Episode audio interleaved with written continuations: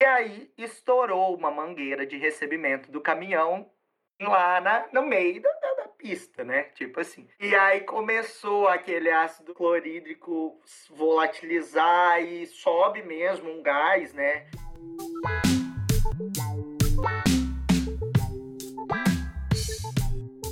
Olá, meu nome é Giovana e você está ouvindo o Papo de Gente, um podcast dedicado a falar sobre gestão de pessoas. Aqui vamos bater um papo com pessoas reais, líderes que estão gerindo pessoas Brasil afora.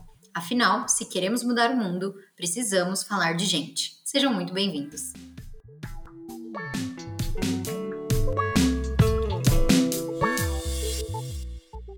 Matheus é formado em Engenharia Química pela Federal de Viçosa, teve suas primeiras experiências na empresa Júnior Sinergia, começou na área de logística há mais de três anos, onde hoje ele é coordenador. Seja muito bem-vindo ao podcast, um prazer ter você aqui e conta um pouquinho pra gente quem é Matheus Sarti.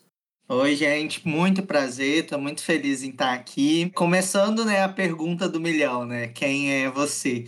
E, e, isso é parece muito fácil, mas quando a gente vê não é tão simples assim, né? Eu sou o Matheus Sarti, geralmente as pessoas me chamam de Sarti, então como a gente está no momento mais íntimo, pode chamar de Sarti. É, eu sou natural de Venda Nova do Imigrante, venho de uma família de muito amor, eu sou o, o filho mais velho de três irmãos. É, os meus pais são separados, então a minha trajetória começa um pouquinho aí, os meus desafios na vida pessoal começa aí. E eu venho de uma família que não tinha tradição de é, fazer faculdade, né? Então eu sou o primeiro da minha família que se formou, né? Que formou. E, e, e, mas mesmo assim minha mãe sempre me apoiou muito nos estudos. Então é, eu sempre quis muito estudar, eu sempre quis conhecer o novo, mesmo que eu venho de uma família humilde, sabia que as dificuldades eram grandes, eu sempre quis muito descobrir esse esse novo, né? Então eu fiz primeiramente técnico em administração no Instituto Federal do Espírito Santo aqui na minha cidade mesmo, e depois eu fui fazer engenharia química na Universidade Federal de Viçosa. Então eu formei depois de uns trancos e barrancos, mas formei. Uhum. E, e aí, depois, é, no finalzinho da graduação,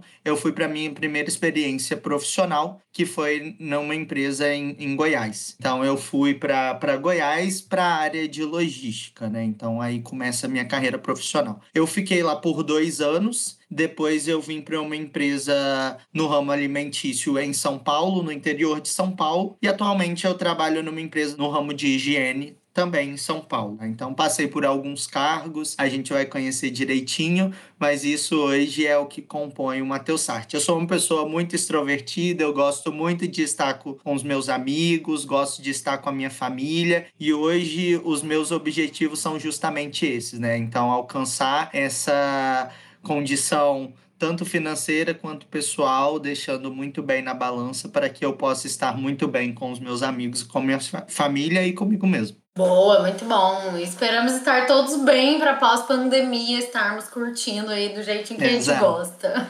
Boa. Sarte, e você sempre quis seguir a carreira de gestão, né? O que, que significa hoje você ser coordenador? É, eu sempre fui uma pessoa muito falante, né? Então, uhum. sempre estava na frente de tudo. Então, começa aquele perfil tradicional de líder lá desde a escola, né? Então, era a pessoa que puxava as gincanas, era o líder da sala, era. Então, sempre foi seguindo esse caminho. Então, eu gosto disso, sempre gostei de liderar, mas não necessariamente eu queria carreira de gestão, né? Então, quando eu fui para o IFES, eu conheci muito química, então fui monitor de química no IFES. Então, comecei a gostar dessa parte mais técnica e aí fui fazer engenharia química, no intuito de trabalhar em usina de álcool ou em petroleiras, essa ideia inicial de quando você vai fazer engenharia química. Só que eu cheguei na engenharia química e eu percebi que eu não gostava muito dessa parte técnica. E eu conheci também o movimento de empresa júnior, né? Então lá eu continuei, fui liderar um, um time, então continuei gostando disso, conheci o PDCA, e aí eu fui conhecendo ferramentas, e aí eu fui entendendo que eu gostava de projetos, eu fui entendendo que eu gostava de liderar de fato as pessoas, e que essa parte parte de gestão fazia sentido. Só que quando você vai começar a carreira, né, você não vai não tem muita escolha, né? Então eu não tinha muito essa escolha de se eu ia para gestão ou se eu ia para parte técnica, eu estava naquela loucura de fim da faculdade para conseguir um estágio no que viesse, né? Então acabou que eu fui mais para a parte administrativa, fui para essa área mais de logística, fugi total da engenharia química e caí em gestão. Então aprendi a gostar no meu caminho. E hoje, é, depois de já ter passado por algumas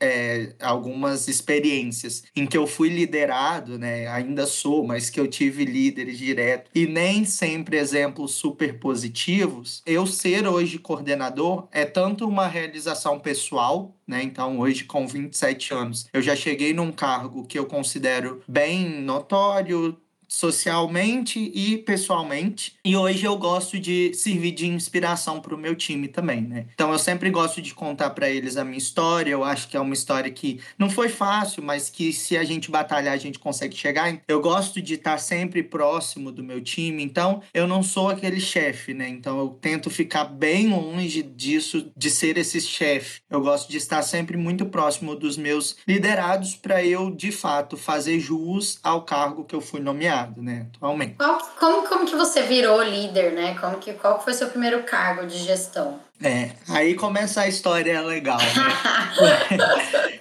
Porque quando eu. E aí eu sempre fui muito para frente, eu sou uma pessoa muito imperativa, eu gosto de estar tá fazendo muita coisa. E aí, às vezes, isso em uma empresa bem do capitalismo, né? Isso acaba que você trabalha bastante. Uhum. Então eu comecei a fazer isso, comecei a conhecer muitas coisas. Então, até ferramentas eu entrei nessa minha primeira oportunidade. Era uma empresa do ramo alimentício é, em logística, né? Uma multinacional. É, e eu não sabia nem mexer direito no Excel Excel, eu tinha um conhecimento maior em PowerPoint, mas Excel não tanto. E aí eu sou muito curioso, eu comecei a aprender tudo isso e comecei a me destacar. Então eu tenho essa parte de visibilidade muito forte e de comunicação muito fluida. Então eu comecei a puxar muita coisa e comecei a ganhar visibilidade, né? Então meu primeiro projeto de estágio, eu tive um destaque muito grande, né? Eu consegui trazer um saving na casa de milhões para a companhia no ano. Então isso deu um, um destaque destaque muito grande. E aí acabou que eu fui contratado.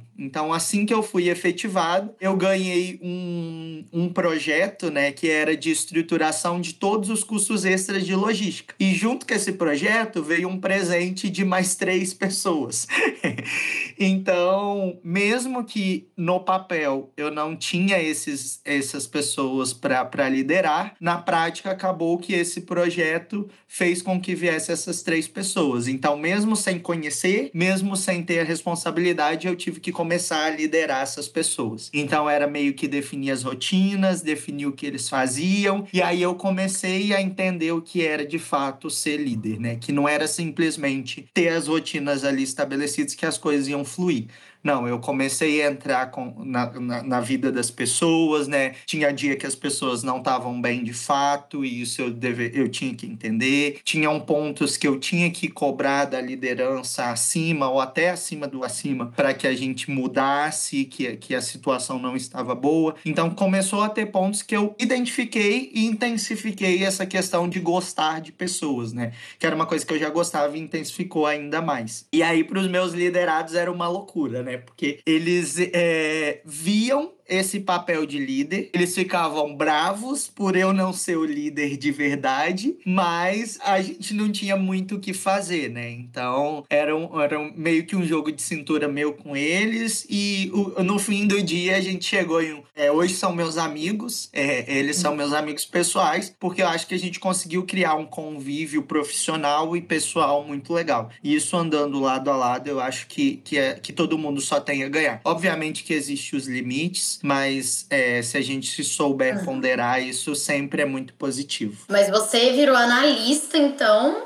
e totalmente de forma informal, você tinha essas três pessoas que também eram analistas para liderar? Eram assistentes, né? Então era eu de analista, tinha o meu supervisor e aí os liderados eram assistentes. E aí você fazia todas as rotinas com eles, avaliação eu tinha todas as minhas entregas, né? Então eu tinha que fazer tudo que eu que era do cargo de uhum. analista. Então eu tinha que fazer todas as minhas entregas e ainda tinha isso. Então eu tinha que dar feedback e até mesmo quando eu não tinha que dar na teoria, porque na teoria eu não dava, eu fazia questão de dar na, na prática, sabe? Então eu gostava desses momentos. Eu sempre fui a pessoa que gostei de reconhecimento, então eu buscava ao máximo reconhecer eles e eram coisa simples, sabe? É simplesmente uma caixa de bombom que eu levava por, por uma meta que eles tinham batido ou uma cartinha que eu fazia para eles e deixava no fim da sexta-feira. Então, muitas pessoas, elas são gostam de reconhecimentos e gostam de ganhar, né, objetos ou etc. E outras pessoas gostam simplesmente de ser ouvidas, né? O reconhecimento pode ser apenas de um feedback que na época eles falaram que eles nunca tinham tido, por exemplo. Então, é, era um, foi uma mudança louca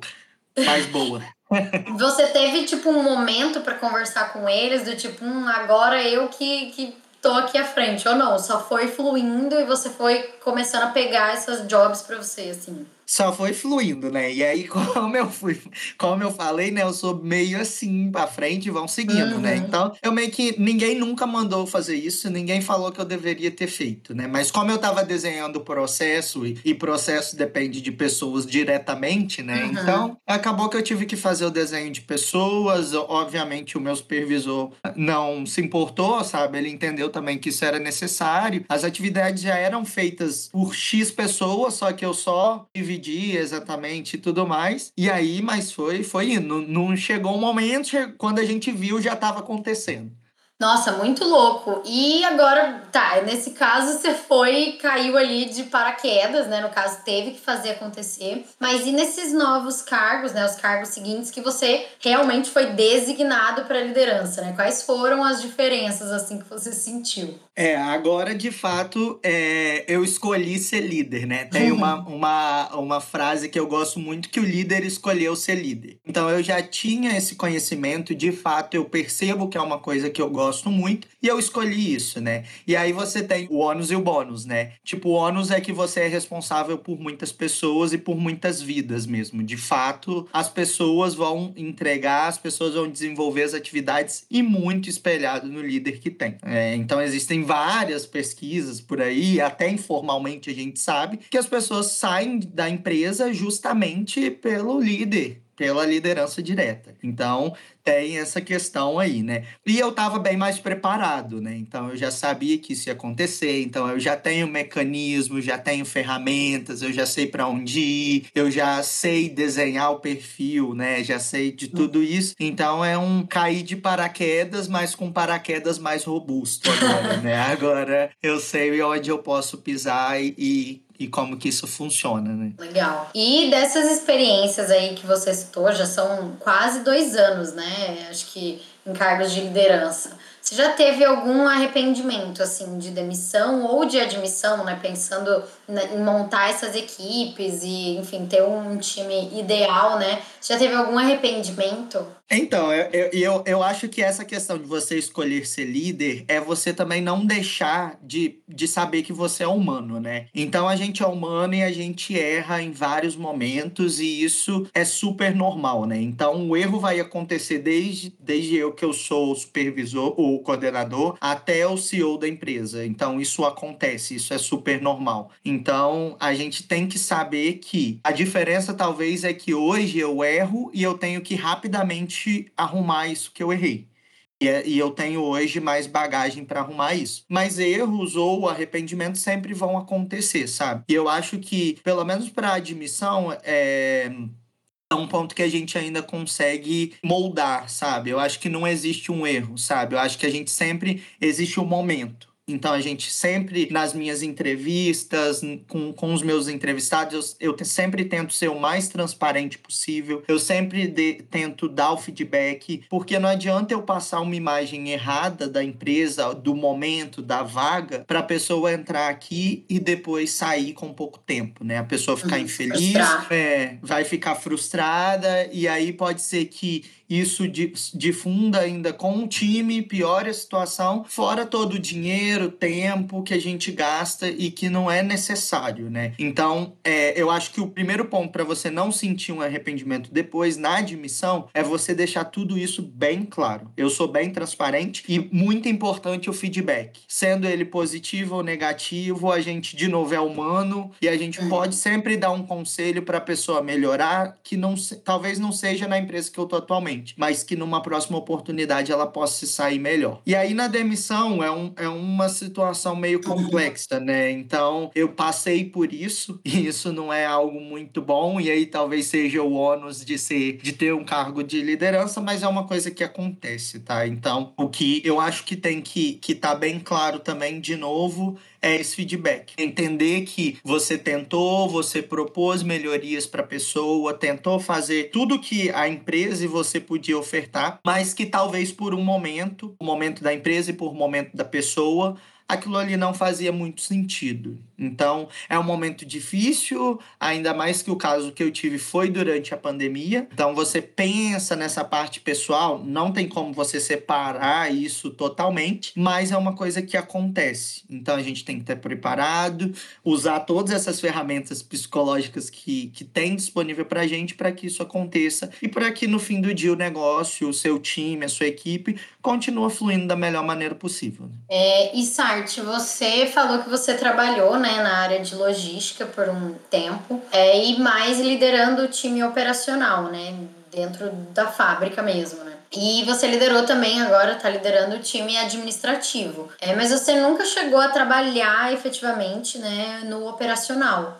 Isso chegou a ser uma dificuldade para você? Como que você lidou, assim, sendo líder de um time que você nunca fez aquela atividade, né, efetivamente? É, foi, foi uma uma surpresa, né? Ainda mais que, que era um time muito grande. E, e, geralmente o que você não fez, você não consegue ver tudo, né? Então, a primeira coisa que eu tentei fazer foi ficar é, do meu tempo, 80% do tempo na operação e 20% na parte administrativa. Mesmo que eu era líder, né? Que a parte ah. administrativa acaba sendo grande, eu tentei fazer isso. Então, eu de fato coloquei a mão na massa. Então, eu cuidava cuidava de uma. Era líder de três áreas, né? Era suprimentos, almoxerifado e armazém, né? Expedição. Então a gente recebia lá melaço, por exemplo. Eu fui lá fazer o recebimento do melaço. Eu entrei dentro do tanque enquanto os operadores estavam limpando. Eu fiz os treinamentos necessários para altura, espaço fechado.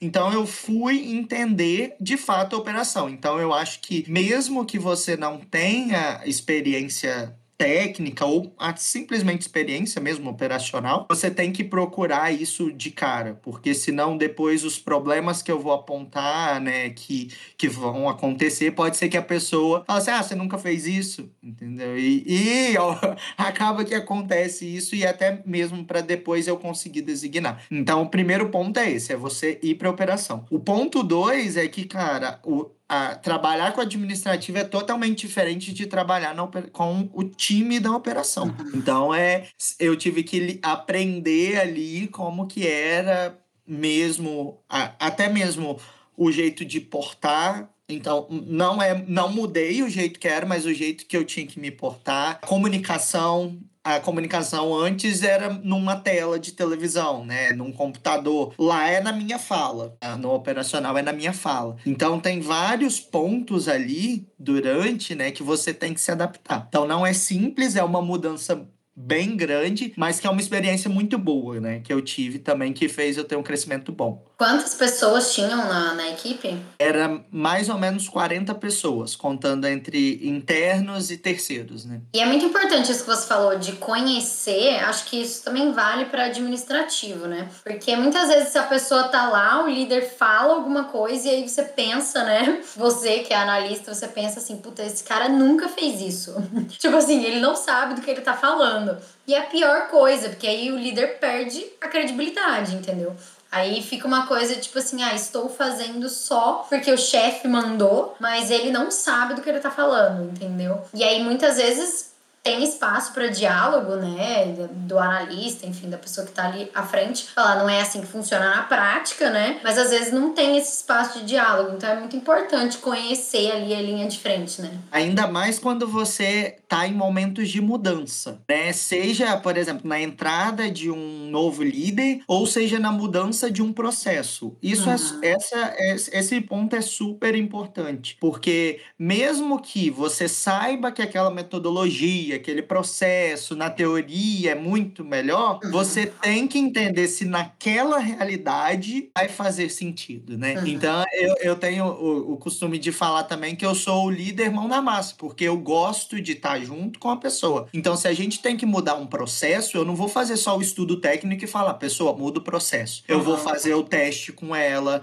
a gente vai ver as melhorias. Então, eu gosto de estar no, no dia a dia mesmo, independente se é administrativo ou operacional. Isso é a semelhança. É, até porque se, se na teoria tudo funcionasse em qualquer lugar, a gente não ia ter mais problema para resolver, né?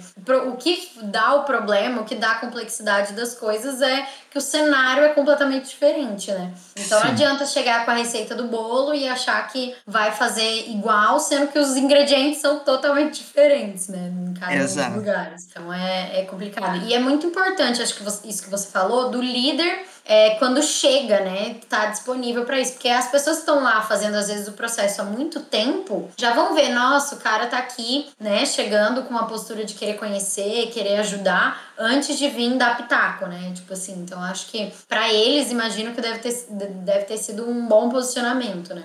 Sim, é. O meu time era muito. E aí, ainda, além de tudo isso, né, dessa novidade, você tem o um perfil das pessoas. Então, eu tinha o perfil, uma das pessoas que eu liderava, que o perfil dela era totalmente a, aversiva à mudança. E eu tinha um outro que ele não era aversivo, mas ele ele tinha um pouco de dificuldade na hora de adaptação. Então, além de tudo isso, se eu jogo tudo ali, já, já ia dar tudo errado. Então, eu tive que entender o perfil deles também, propor aquela mudança, né? Então, e aí com calma, mesmo depois de todo o processo, quando eu propus a mudança, ainda teve a versão, que, que foi menor se tivesse sido direto, teria sido muito maior. Você entrou então como um líder novo e para mudar um processo, assim, já estava meio que definido que você deveria mudar algum processo, é isso? Eu tinha que estruturar toda a área. Então, ah, tá. existiam uns processos, existia uma forma de fazer, só que a minha função principal era estruturar a área, tanto como com pessoas, processos e rotinas. Então era já tinha essa ideia, né?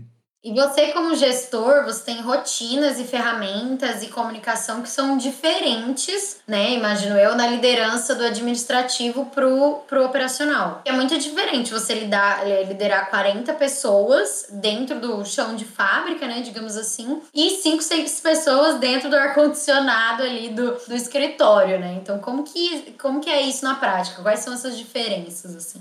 É, é, são dois mundos completamente diferentes, né? Então, e até mesmo a empresa lida de forma diferente e não tem como, né? É, no, é como, você, como você citou, a, uma das diferenças é essa. Então, tipo assim, é você lidar com a condição de trabalho da pessoa. A condição de trabalho para uma pessoa no, no escritório é essa, né? O ar condicionado, postura na cadeira, altura do computador. Então, a ergonomia é de uma forma, né? Quando você vai no armazém, é uma coisa totalmente diferente. Então, no escritório, meu passo a passo já era falando de KPIs, melhoria de processo e etc. Lá no armazém, antes de eu chegar nessa parte de KPIs, eu tinha que ver toda a questão de segurança, toda a questão de qualidade, né, da, da do serviço ali, toda a questão de, de ergonomia também, né, essa questão tem também, mas é muito mais forte, porque o cara faz uma atividade pegando peso, né, por exemplo, durante o dia todo todo, é, a exaustão é maior, então a gente tinha que pensar em atividades durante aquele tempo para que ele não tivesse algum problema de atividade repetitiva. Então, são visões totalmente diferentes. Começa por, por isso, né? Pela condição de trabalho, né? E uhum. não que um ou outro é mais importante, tá? Os dois são igualmente importantes para entregar. E aí vem toda essa parte de reconhecimento depois, né? Porque a gente, é, como eu citei, as entregas de um time de, de ambos a gente consegue mensurar por KPIs. Só que a forma que eu vou comunicar tem que ser diferente, né? Então, o reconhecimento que eu vou fazer lá no armazém é diferente do que eu vou fazer no escritório. Se a gente pede para um funcionário é, vir trabalhar em um domingo, por exemplo, que isso pode acontecer, né? Uma hora extra e tudo mais, para uma pessoa do escritório, o reconhecimento que ele queria receber talvez fosse financeiro. E para uma pessoa do, do armazém, não, talvez fosse uma caixa de produtos né, uhum. com produtos para ele levar para a família, uma cesta básica. Então, não necessariamente, é, até mesmo esses reconhecimentos por algumas atividades são os mesmos. Então, vai ter a parte que eu vou ter que atuar somente com operacional, uma somente com administrativo e uma os dois juntos. Então, isso sempre vai acontecer. E fora é, eu estou citando comunicação o tempo inteiro, só que a forma de falar, como eu já tinha falado também, é totalmente diferente. O jeito de, até mesmo, não que seja desrespeitoso, tá? Então não é para entender que chegue a esse ponto, mas eu não posso chegar lá com, com palavras formais com eles, uhum. tentar colocar coisas técnicas, falar de PDCA, e isso é, é porque eles são para fazer mesmo a atividade operacional. Então é o jeito que eles vão entender. Assim como no escritório eu vou falar mais com, uma, com mais técnica etc. Então, é, isso é crucial. Se você não souber identificar esses pontos, né, que é aquela questão da mudança, e aí óbvio que, que aos poucos você pode ir colocando. Então, depois eu instituí a questão de KPIs, só que eu não chamava de KPIs, eu chamava, gente, vocês têm a meta, né? A meta é essa aqui, a gente tem que chegar nesse número. Mas você consegue colocar algumas coisas de metodologia mas numa forma que eles entendam. Perfeito. E eu acho que assim, essa questão de comunicação é uma via de mão dupla, porque se no administrativo você chega falando coisas muito técnicas ali da, do armazém, as pessoas também não entendem, né? Eu acho que cada lado tem o seu technique case e a gente tem que tentar é, inverter, né, na hora de, de falar, falar da melhor maneira possível. É, então acho que cabe total e é muito aquilo de adaptação e diferentes contextos, né? Saber falar mesmo. E o ouvir, né? E tem o ouvir. Eu acho que para fechar isso é o ouvir. A, a, quanto mais baixo o cargo, né, você percebe que as pessoas elas sentem essa necessidade de ser ouvido. Então eu tinha muito o tempo de conversar com os operadores. Uhum. E, e, eu tirava esse tempo e era para conversar. Era para eu não não tava olhando nenhum processo, estava olhando nada. Eu ia lá e ia lá ouvir o que o cara tinha para me dizer. E às vezes dessas conversas surgiam ideias muito boas. Uhum. E você via que eles sentiam essa necessidade necessidade muito forte, sabe? Isso é, é muito bom. E você tinha essas. É, você comentou, né? Ah, que depois você instituiu essas metas, é, você reviu esses processos. Como que. Como que você colocava essas coisas mais gerenciais, né, dentro da, da operação, assim? Aí é o ponto que a empresa tem que comprar o negócio, né? Então, independente, de novo, se é operação ou se é administrativo, todo mundo gosta de ser reconhecido, né? Então, a gente desenhou uma metodologia de reconhecimento para operação, né? Então, a gente, junto com eles, desenhou os, as metas, a gente desenhou os pontos e quem atingia era reconhecido, né? Então, primeiro come, começou no meu primeiro serviço e no segundo eu fiz o desenho também, que a gente ia ter esse reconhecimento. É, que era, a gente tinha as metas e cada mês a gente reconhecia os melhores daquela situação, né? Então, eles ficavam muito motivados para fazer atividade, porque eles sentiam que eles estavam sendo vistos e eles queriam entregar cada vez mais. E aí eles, a gente colocou vários tópicos desses que eu citei que a gente tinha que olhar lá: qualidade, segurança, pontualidade. Então todos uhum. esses a gente não olhou somente os resultados de produtividade. A gente olhou também os resultados dos outros pontos que são importantes na operação. Então eles faziam as atividades com muito mais segurança, eles Uhum. sempre chegavam no tempo, né? Depois do almoço, ficava muito mais atento com isso. E a produtividade, consequentemente, aumentou. Então a gente deu uma qualidade melhor, né? A gente fez com que eles vissem importância de fato em qualidade e segurança e depois reconhecia. O reconhecimento sempre era um troféuzinho, né? Coisa que nem é muito caro, e um kit, um kit de produtos, né? Que para é, talvez a gente vendo não é tanta coisa, mas para eles fazia uma diferença imensa, né? E hoje mesmo no administrativo, seguimos com isso. Então, a gente tem sempre a meta e o desafio. Então a gente tem a meta que, que eles têm que entregar durante o ano, que vai dar direito a bônus, e etc. Mas a gente tem o desafio trimestral. Então a gente coloca um pouco acima do, da meta, as pessoas trabalham muito mais motivadas, estão sempre procurando novas oportunidades, e se atingir esse desafio, a gente faz sempre um happy hour trimestral, que ajuda também na descontração, de deixar todo mundo mais próximo um do outro, e é uma forma de reconhecimento pelos resultados que eles alcançaram. Né? Não é muito difícil agradar a gente, sabe? Só um happy hour. Exato, Já dá é só um agradinho. O povo acha que a gente tem que inventar a roda. Não, entendeu? Exato. É coisa assim. Não, eu acho que a gente fala brincando assim, mas é você vê que, tipo assim, não é só, ah, você tá fazendo ali o seu trabalho, mas, putz, que legal, você tá fazendo o seu trabalho, você atingiu a sua meta, você fez, sabe, aquilo que, que era esperado e mais um pouco, né? Então, assim, saber que tem alguém ali olhando e falando, parabéns, entendeu? É legal. Como eu citei no começo, né, às vezes nem precisa ser sempre coisa, objeto, real, não. Às vezes as pessoas querem só ouvir um parabéns. Então, depois uhum. que entregou um resultado, apresentou bem uma reunião, não precisa, não existe o momento certo, não precisa esperar o feedback uhum. mensal ou feedback trimestral, né? Aquilo ali no momento, na hora, isso aí muda o, o dia, a semana da pessoa e faz ela render muito mais, né? É, e você falou, né, que essa questão das metas é, para o time operacional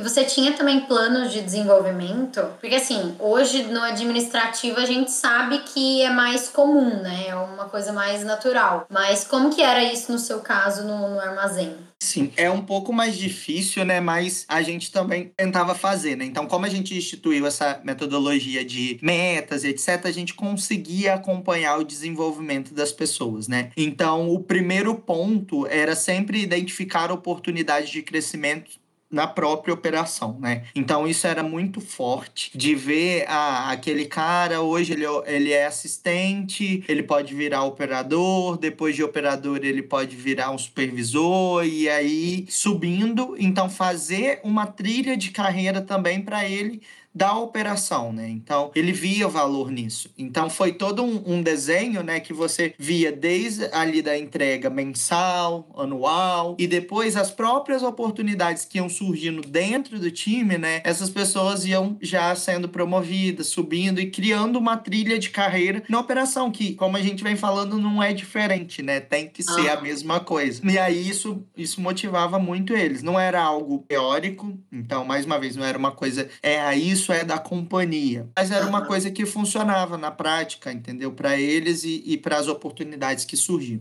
Legal. E você falou que nesse caso, então, não partiu da, da organização, não partiu da empresa, né? E você acha que qual foi o impacto disso para o seu trabalho, né? Para esse, esse movimento que você fez aí dentro da sua área? Se você acha que tem que partir sempre da empresa ou se dá para fazer alguma coisa igual você fez, se não tiver um direcionamento da, da companhia como um todo. É, e como que é, assim, né? Atual, muitas perguntas juntas, né? Mas como que é atualmente no, no time que você você trabalha, que é administrativo, né? Se você também tem esse plano de desenvolvimento. Eu acho que hoje a gente vive nesse mundo de, de muita informação, né? Então a gente dá para usar isso ao nosso favor, né? Então acho que a gente não precisa ficar esperando tudo da organização, ainda mais quando você trabalha em empresas muito grandes, multinacionais, uhum. que a definição ela acontece às vezes num, num intuito global, numa diretriz. E aí não fugindo dessa diretriz, dá para você fazer N coisas junto com o seu time, né? Então hoje eu participo de um programa de desenvolvimento de liderança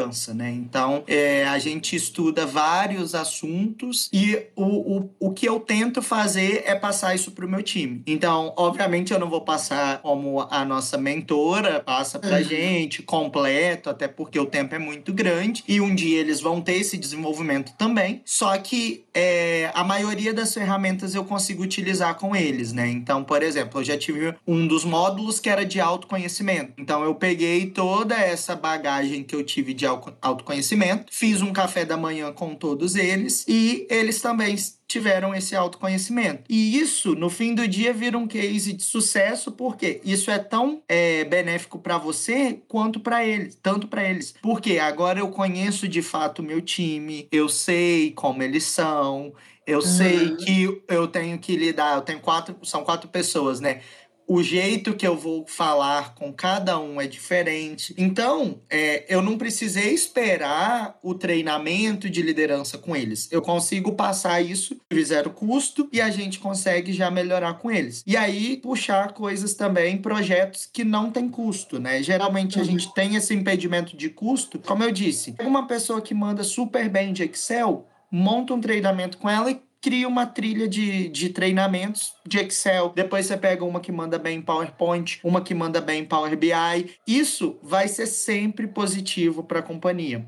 Por quê? Hoje você tem uma pessoa que sabe fazer muito bem de Excel. Daqui a quatro meses você vai ter uma que sabe fazer bem e três, quatro, cinco que sabem fazer mediano. Então isso já é muito bom, já ajuda, você economiza tempo, econom... ganha produtividade. Então isso é super positivo. Então a gente consegue. E é, é o cuidado da, com a pessoa, para com a pessoa, né? Eu acho que se eu sei, se eu posso transmitir, por que não? Né? Não preciso esperar que a empresa faça algo para que a gente conduza, né?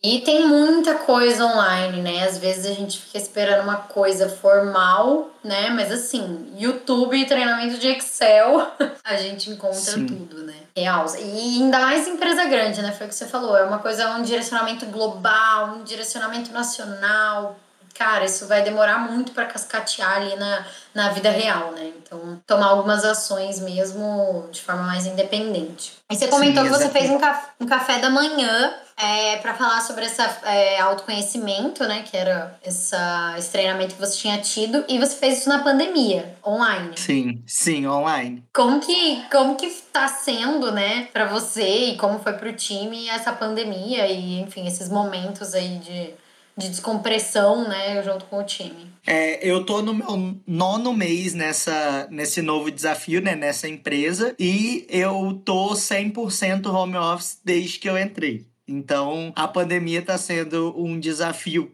tanto pessoal como profissional, né? Porque eu nunca tinha trabalhado de home office. E eu sou uma pessoa muito imperativa, muito ativa, eu não consigo ficar parado. Eu achei que eu nem ia dar conta disso, né? Então, o primeiro passo foi me adaptar, né? Eu tive que me adaptar mesmo à pandemia. Eu não sou muito de ter um espaço para estudo, para mim, eu criei isso. E hoje isso virou uma coisa muito boa, né? E aí, o ponto dois era liderar um grupo de pessoas que eu não conhecia pessoalmente. Nunca nem tinha visto. E aí isso foi um desafio imenso, porque eu tive que criar conexão com pessoas e não somente com os meus liderados, né, com todos os outros times que me dão suporte, sem eu estar tá vendo as pessoas. Então, é jogo de cintura, né? Eu sou meio chato, então o primeiro ponto foi esse. Eu gosto muito de conversar, então eu sempre procurei tirar um tempo para não ser somente o profissional. Que é esse tempo que a gente tem lá no cafezinho da empresa, né? No, vai tomar um cafezinho, você acaba que você conhece a pessoa na hora do almoço. E aí eu tentei criar esse esses tempos junto com o meu time e junto com os meus pares e depois abrindo mais. Para a gente realmente conhecer a vida um do outro, para a gente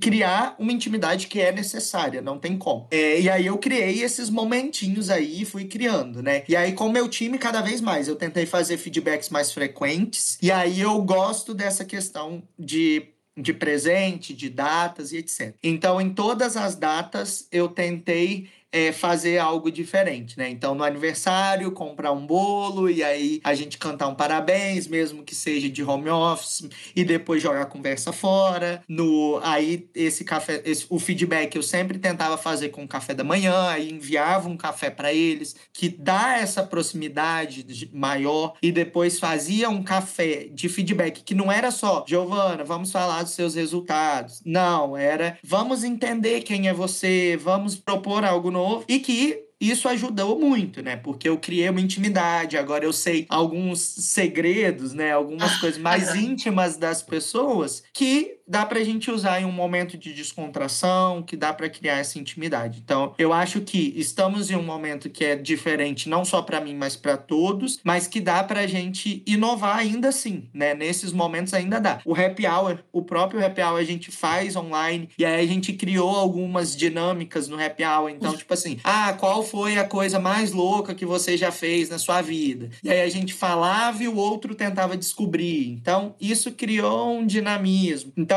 dá para tem que se reinventar, né? A gente está no momento que tem que se reinventar, porque cada vez mais vai ser essa gestão híbrida, né? Então, o contato vai ser menor, mas a gente tem que fazer com que ele se torne efetivo, o, o pouco que a gente tiver. E Matheus, Matheus Sarte, você só tá falando coisa boa, né? Todas as perguntas aqui foram, não, aí a gente lidou assim, deu tudo certo. Aí começou desse jeito, mas deu tudo certo. Quero saber de perrengue. E que isso já teve aí de maior problema, maior dificuldade nessa carreira de gestão de pessoas, né? É, os perrengues são maior que a parte boa, né?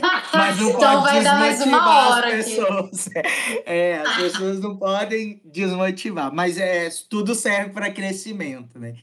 Então, é, eu tenho duas histórias muito legais, né? Uma, a primeira foi quando eu fui para o estágio lá em Goiás, né? É, eu cheguei e aí era uma cidade a 1.200 quilômetros do Espírito Santo, né? Que é onde minha família mora, e mil e pouquinho, mil e cem, mil de Viçosa, que é onde eu tava morando, né? Então era distante do mundo, eu tava indo para um lugar é, totalmente. Só isso aí já é um desafio, um perrengue, né? E naquela época eu ganhava uma bolsa que na minha cabeça era muito, mas quando você ia colocar na prática não era tanto, né? Não dava você fazer tanta coisa como você queria. E aí, e eu não conhecia ninguém. Eu de fato fui para lá sem conhecer nenhuma pessoa. Então eu cheguei naquela cidade, era uma cidade super pequena. Quanto a isso, eu não tive problema, porque eu sempre morei em cidade pequena. Mas vamos embora. E aí cheguei em logística. Eu nunca tinha entrado no detalhe para saber o que era muito, né? Mas cheguei lá em logística, aí de paraquedas. E aí fui lá. Na primeira reunião que eu tive, assim, com o meu gestor, ele pegou e falou: Ah, você vai fazer um processo que a gente vai colocar um novo modal, a gente tá estudando aqui, e aí eu vou te mandar uma planilha, e aí você dá uma olhada nela e começa a fazer umas análises pro regional. Aí já na minha cabeça caiu um ponto de interrogação, né? Tipo assim, o que, que é isso, né? Aí eu fui abrir a planilha, a planilha tinha 40 mil linhas. O meu computador demorou 40 minutos para abrir e eu não sabia o que fazer com aquilo ali, né? Mas beleza, passou 15 dias lá, e lá a gente tinha que apresentar um projeto mensal, né? Então eu tinha esse projeto e tinha uma apresentação mensal para os gerentes e diretores. E aí passou 15 dias, eu comecei a sentir uma dor muito forte no estômago. Eu estava sozinho em casa, isso era um domingo à noite. E a dor foi aumentando, aumentando, aumentando, mas não fui, fui no médico. Ele falou que era dor no estômago, que eu, que eu já tinha, eu tinha caso de, de dor no estômago, é dor no estômago. Me deu um remédio e tudo mais. E fui embora e não passava, ficou a segunda inteira, segunda-feira inteira, eu não fui trabalhar, dor no estômago, dor no estômago, não passava. Aí quando minha amiga chegou, eu falei, amiga, eu, você precisa me levar no médico, eu não tô aguentando, eu não tô conseguindo nem andar direito. Vamos no médico. Quando chegamos lá, era apendicite. Apendicite. E aí o médico pegou e falou assim: meu filho, está, seu caso é urgente, gravíssimo. Você tem que operar agora. Eu vou te, vai pro hospital em Goiânia. E aí vai eu de SAMU, sem conhecer Nossa. ninguém.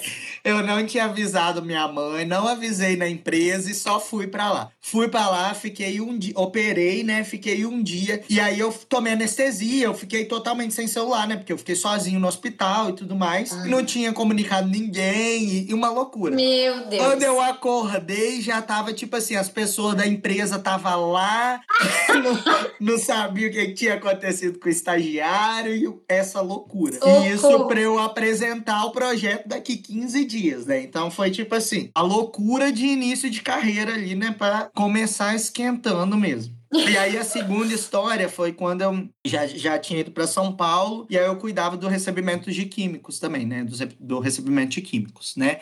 E aí isso eu já tinha estudado engenharia química, né? Tudo bem. Mas aquele famoso que você não conhece na prática, né? Então, eu já tinha visto o ácido clorídrico, eu tinha sempre que cuidar dele na capela, porque ele é volátil, etc. E lá tinha uns tanques, né, gigantes de ácido clorídrico. E aí estourou uma mangueira de recebimento do caminhão lá na, no meio da, da, da pista, né? Uh! Tipo assim. E aí começou aquele ácido clorídrico volatilizar e sobe mesmo um gás, né? E cara, loucura. E corre para lá, corre para cá. E aí foi de fato a primeira vez que eu vi a teoria na prática. Foi aquilo ali. E aí, vambora, liga para um, liguei para minha gerente, liguei pro time de segurança fui lá rapidamente ver o operador para ver se estava tudo certo, mas aquele caos quase que parou a produção inteira, que aquele gás mas tinha volatilizado pela fábrica toda, né? Então, tipo assim, dois é, ao extremo mesmo. E aí, perde, perdeu o ácido, né? Foi embora. É, para no momento, né, de descarregar e perde, mas ainda, ainda perde pouco, né? O, o perigo maior é para a saúde mesmo das pessoas, hum. porque ele é muito tóxico. E então tem, tem que, tipo, evacuar a galera? Como que é? Tem, tem, tem. E aí você lá pleno, nem sabia. gente, vamos... Pô, cheguei aqui, gente, o que que tá acontecendo? Conta pra mim. Loucura. Sarte, e um outro ponto que a gente tem visto, né, atualmente é muito falar sobre diversidade. Então a gente falou aqui sobre que hoje tem tudo disponível na internet, que tem muita informação, é só correr atrás. E agora na internet, né, enfim, a gente tem falado muito sobre diversidade. Mas como que é isso na prática? Como que você viu isso na sua experiência, tanto no operacional quanto agora no administrativo? É, como que foi isso para você? É, eu realmente tenho visto um, uma diferença muito grande, tá? Então, é, nem sempre foi. Eu sou gay, assumido, né? Não tenho problema quanto a isso, e nem sempre foi tão simples é, falar isso dentro da empresa, ou até mesmo na sociedade, né? Por medo, por achar que talvez eu poderia não ser promovido ou até mesmo demitido, né? Talvez é, a gente pense que é algo muito distante, mas não é, né? Pode ser que infelizmente ainda aconteça. Mas no cenário que eu tô hoje, a empresa que eu tô hoje, isso é totalmente não negociável, tá? Então a gente não aceita é, falta de respeito, não aceita discriminação e, pelo contrário, né? A gente apoia a diversidade. Então, a gente tem um comitê, eu faço parte, em que a gente faz é, projetos em diversas frentes para ajudar tanto na disseminação dessas informações dentro da empresa, né? Então, é passar esse conhecimento, é ajudar de fato as pessoas, quanto na parte externa. Então, é também ajudar o público externo, é garantir mais igualdade em nosso, nos nossos processos seletivos para que a gente consiga chegar em um mundo cada vez melhor, né? Então eu acho que se cada um fizer a sua parte, de fato a gente consegue fazer esse desenvolvimento. Obviamente a gente precisa muito dessa força, né, das, das grandes empresas,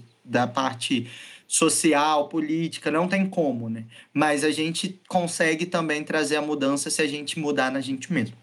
Start. Então, antes da gente finalizar, né, uma última perguntinha aí. É, nessa diferença de contexto, né, tanto administrativo quanto operacional, que a gente falou bastante, mas também, né, presencial e online, é, qual que foi seu maior aprendizado como gestor de pessoas? É, o que, que você acha que você levou tempo para aprender e que você gostaria de ter descoberto antes, que teria facilitado sua vida ou, enfim, né, tornado essa trajetória menos tortuosa? É, eu acho que que, de fato é trazer aquela teoria para a prática, né? De que na verdade um time ele tem que sempre jogar junto, né? Então, independente de onde a gente estiver, com quem a gente estiver, em qual cargo a gente estiver, um, mais de uma pessoa sempre vai somar mais, né? E se todo mundo tiver alinhado, se todo mundo estiver seguindo com respeito, com, com tudo ali que faz parte de, de um bom, de uma boa relação, né? E aí, e eu acho que eu demorei um pouco, né? Porque eu tive exemplos muito bons, mas eu tive alguns exemplos que não eram tão bons, né? Então eu,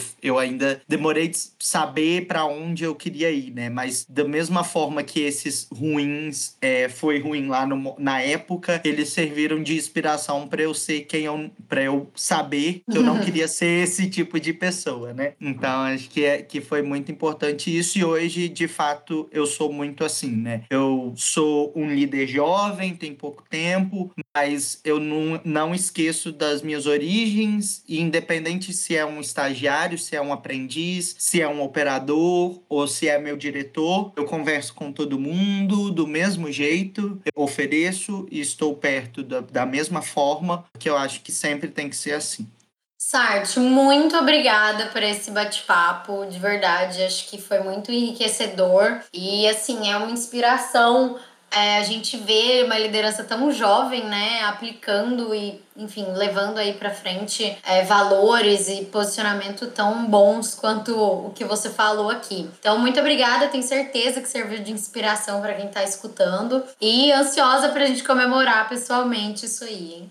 Muito bom, gente. Muito obrigado. Eu fico muito feliz em poder estar tá ajudando as pessoas também e estou total à disposição, tá? Caso alguém queira me procurar, é, pode ficar à vontade, tá? Estou ansioso para a comemoração também. Um muito obrigada a você que nos escutou. Nosso papo de gente não para por aqui. Segue o podcast lá no Instagram para acompanhar o lançamento do próximo episódio, uma nova pessoa e uma nova experiência. E se você quer compartilhar seus desafios e aprendizados no mundo da gestão de pessoas, entre em contato comigo. papo de gente podcast@gmail.com. Tchau, tchau e até a próxima.